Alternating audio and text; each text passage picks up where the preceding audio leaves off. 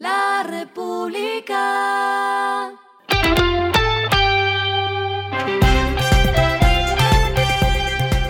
Al final de la jornada, esto es lo que debes saber sobre el comportamiento de los negocios, las finanzas y la economía.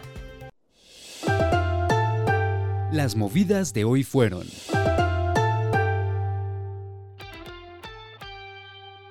El programa de horas para impuestos que busca impulsar el desarrollo de proyectos de infraestructura en todas las regiones del país aumentó el cupo a 800 mil millones de pesos gracias a la aprobación del Consejo Nacional de Política Fiscal. Este programa les permite a las empresas invertir hasta 50% de sus impuestos de renta en proyectos de impacto económico y social que contribuyan al desarrollo de los municipios PEDET y de las zonas más afectadas por el conflicto.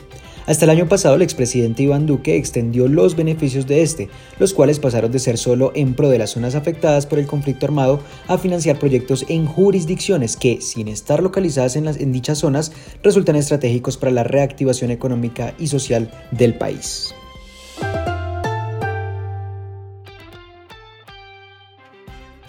El Ministerio de Transporte y la Aeronáutica Civil anunciaron que la aerolínea venezolana Estelar no entraría en operación comercial en Colombia a partir de hoy con un vuelo Caracas-Bogotá como se tenía previsto.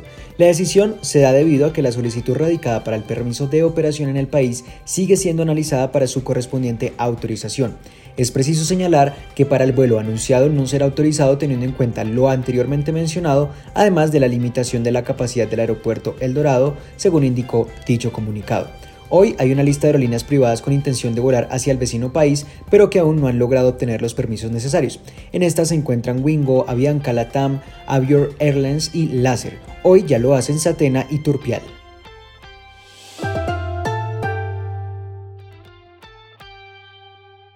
El ministro de Transporte Guillermo Francisco Reyes anunció un trabajo conjunto con los operadores aéreos y turísticos para lograr reducir el impacto sobre el precio de los tiquetes aéreos después del 31 de diciembre de este año.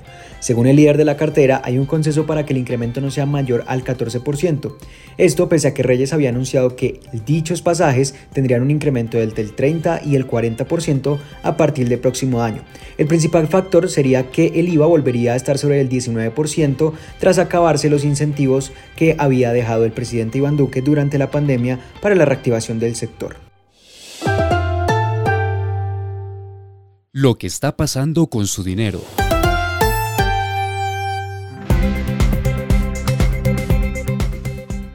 Según un proyecto de circular publicada en la página web de la Superintendencia Financiera de Colombia, a partir del 1 de enero de 2023 regiría un incremento del 11,7% sobre el valor del SOAT respecto al precio que tenía este año. Cabe aclarar que el Gobierno Nacional anunció que brindaría un descuento de 50% para al menos 14 categorías de vehículos definidas en el artículo primero del decreto 2497. Entre estas se encuentran el ciclomotor, motos de 100 centímetros cúbicos, de 100 y 200, hasta motocarros, tricimotos y cuatriciclos, entre otras categorías. Solo para estos el descuento se mantendría en 50% y para las categorías restantes el incremento todavía no está definido, pero se movería sobre la tasa del 11%.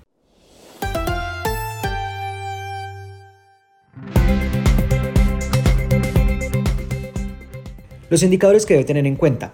El dólar cerró hoy a 4.766 pesos tras subir solo 31 centavos. El euro cerró a 5.070 pesos tras subir 6,67 pesos, mientras que el petróleo se cotizó sobre los 78,75 dólares el barril.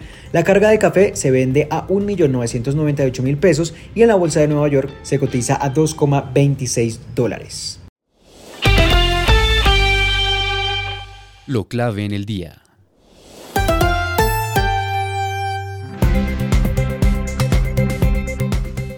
El gobierno ha lanzado un decreto que aumenta los aranceles del sector de confecciones y textiles a 40%. Con esto, ropa importada como trajes, pantalones y faldas sufrirán incrementos de precios.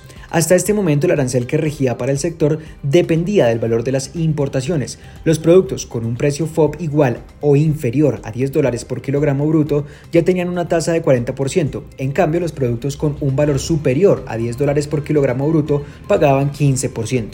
Inexmoda proyecta que las importaciones de textiles y confecciones lleguen este año a los 3.211 millones de dólares con un incremento del 27%.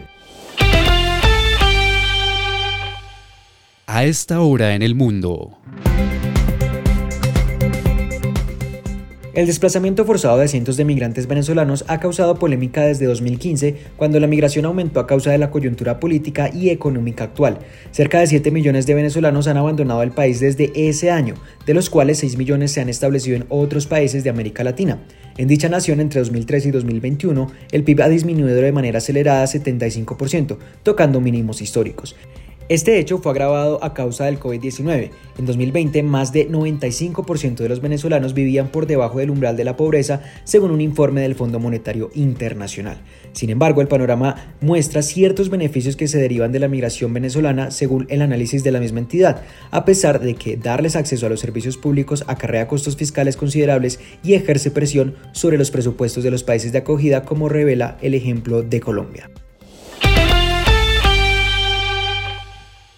Y el respiro económico tiene que ver con este dato. La República. Durante 2022 se hizo estreno de muchas grandes películas, cada una con un desempeño esperado de las grandes empresas de cine. Entregas por parte de Disney, Paramount, Sony, Universal y Warner Bros.